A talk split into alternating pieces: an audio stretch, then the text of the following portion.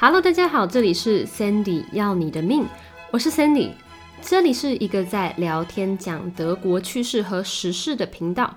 如果各位有兴趣学德文，也欢迎点选单集资讯的线上德文课程报名链接哟。此单集为情人节特辑，适合各个时段收听。披着金色长发的美人鱼 ，Goldene Locken tragende Meerjungfrau，你的歌声是多么的美妙！Wie wundervoll ist deine Gesangsstimme，却害惨了那些渔夫和水手们。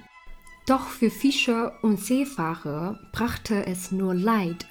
人们说你的名字是 Lorelei。Man sagt, dein Name sei Lorelei。 好，我知道各位在听到此单集时，情人节已经是几天前了。希望大家都有顺利参加到我们的庆祝百篇发文和情人节的巧克力抽奖活动。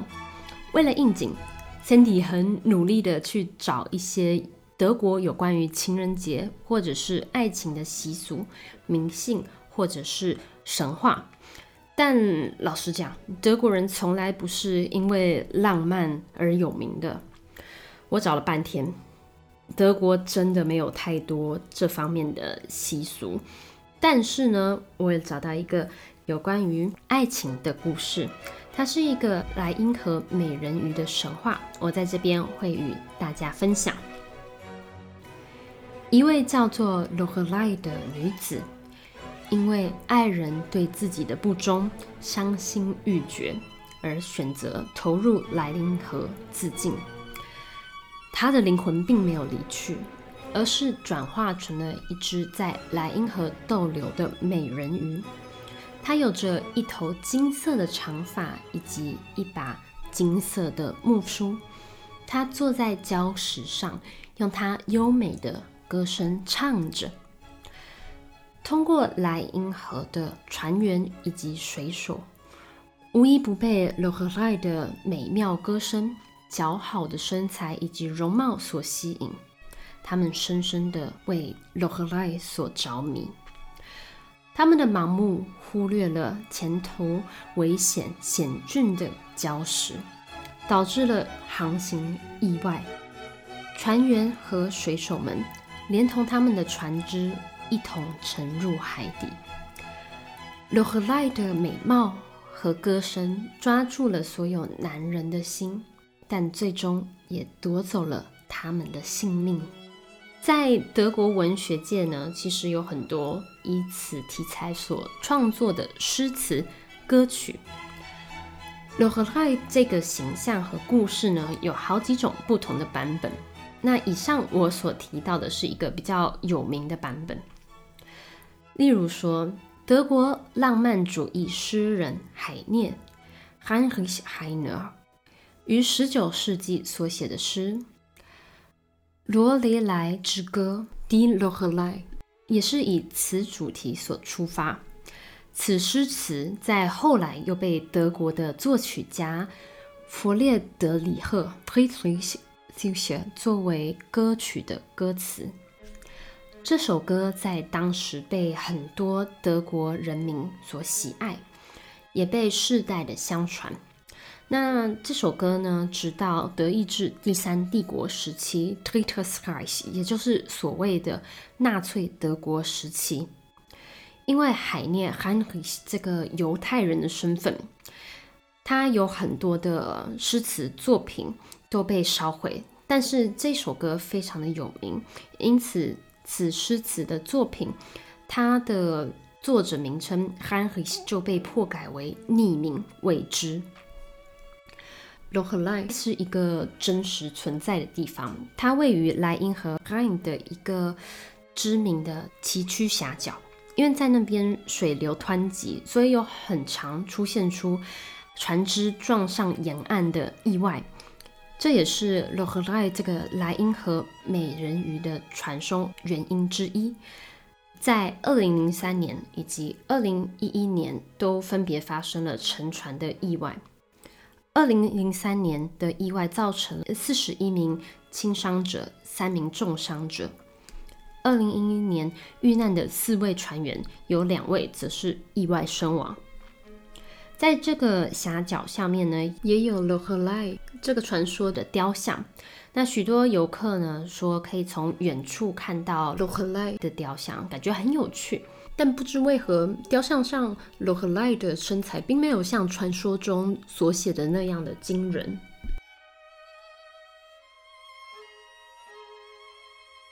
像是情人节的分享。再来，我们看看几个德文单字。Kindergarten 这个字是怎么进入英语的？Wie ist das Wort Kindergarten ins Englische gekommen？看到自己的 Doppelgänger 就代表死亡将近。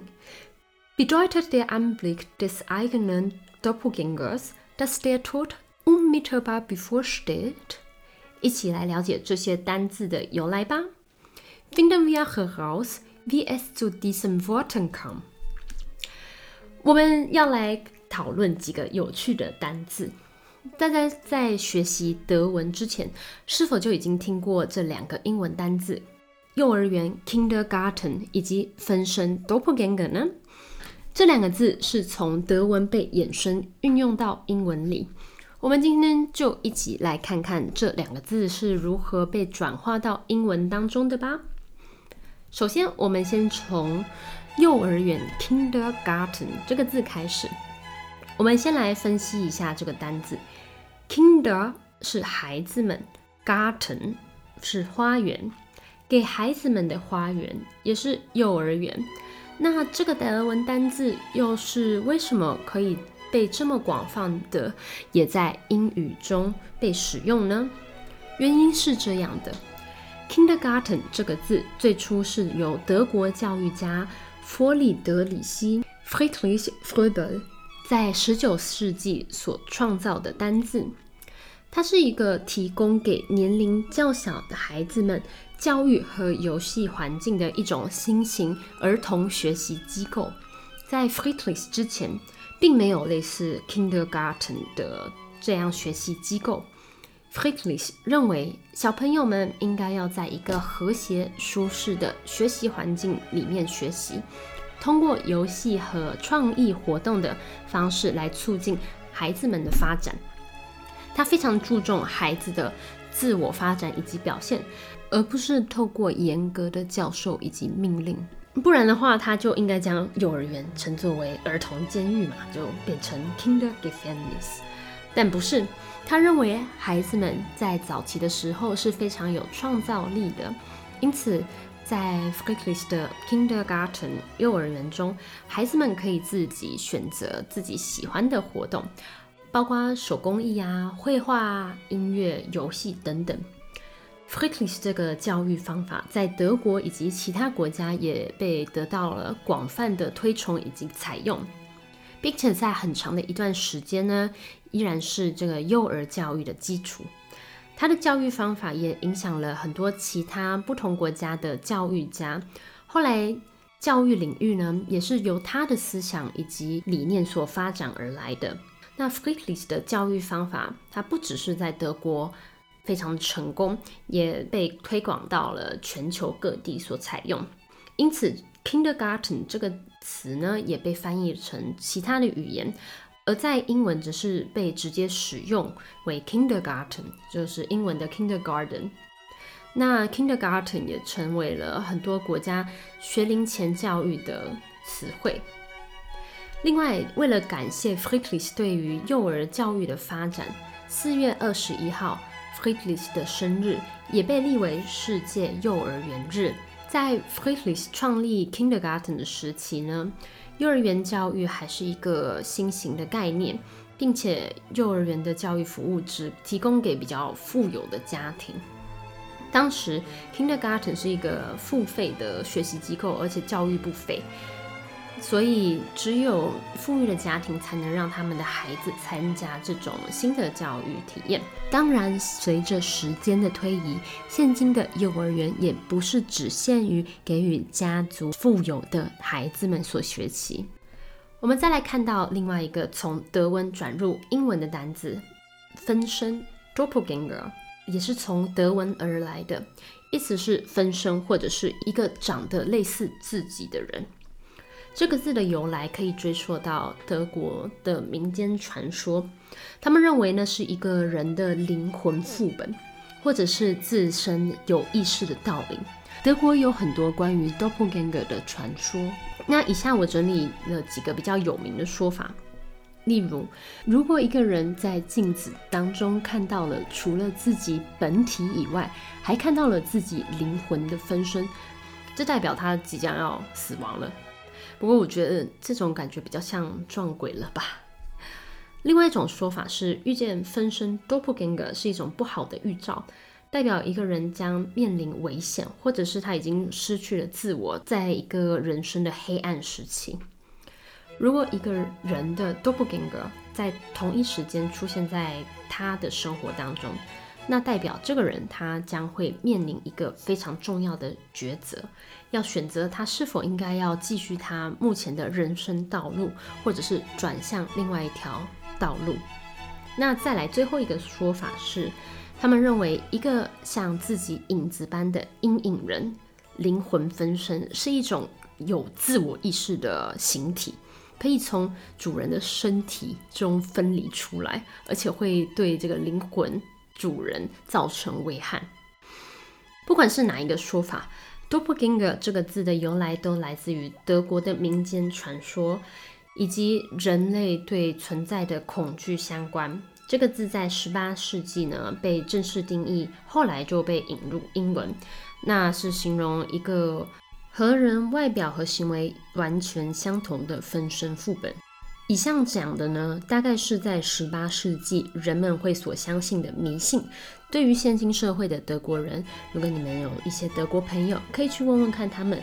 大部分的人应该在目前是没有这样的迷信的，主要是在十八世纪那个时代所常流行的一种迷信。那还有很多文学作品以及电影都将多布林格分身作为素材，其中最有名的作品之一呢，就是德国的文豪歌德 g o t e r 写的《浮士德》Faust 的故事。那如果还没有，看过或是听过这个故事的话，他是在讲述呢，有一位叫做浮士的 Faust 的男人和魔鬼签订了一个契约，魔鬼答应他会给他想要的一切东西，但是在魔鬼的领导下，Faust 逐渐堕落，最终因为他被他的灵魂分身 Doppelganger 拖入了地狱，Faust 自己也被永远的困入在地狱之中。这个故事主要是在讽刺人的贪婪以及堕落。我们也可以从这个故事中了解到 Doppelganger 的象征意义。好，以上就是情人节的传说以及两个单字的由来。在节目最后，我会放上《Die Lochelei》这首歌，让大家一起欣赏。歌词的话，Sandy 也有在单集资讯中放上，有兴趣的各位也可以看一下哦。今天的节目就暂时告辞一段落，希望你喜欢今天的节目。喜欢的话，也欢迎留言分享，告诉我你对这集节目的看法，也可以告诉我今年你的情人节是怎么过的呢？最后，我们就下期再见啦，Cheers。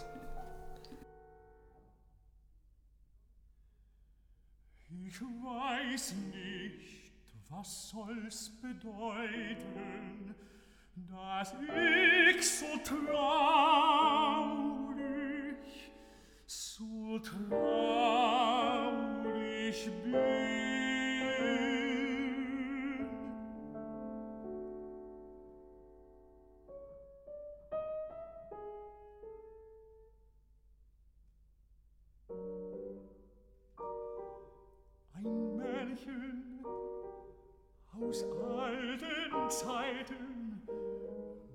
das kommt mir nicht aus dem Sinn, das kommt mir nicht aus dem Sinn.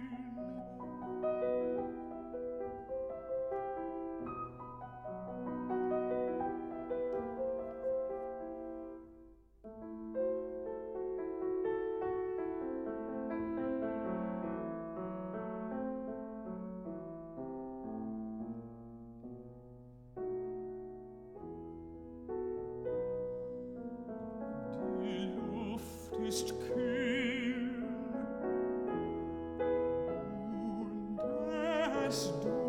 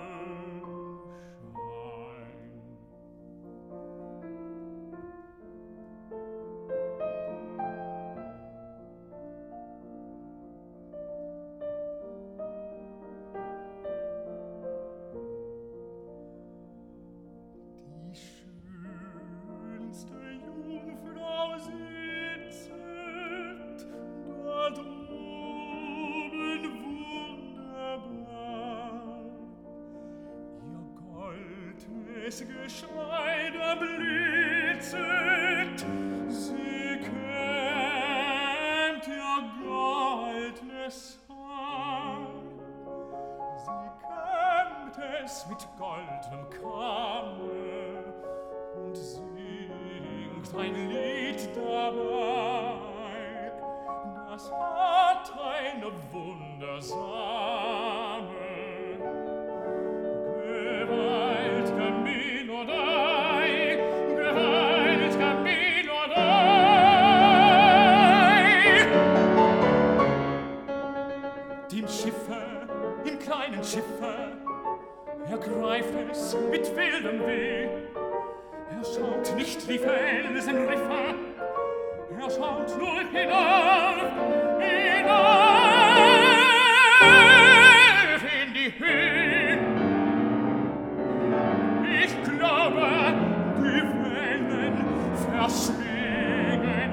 am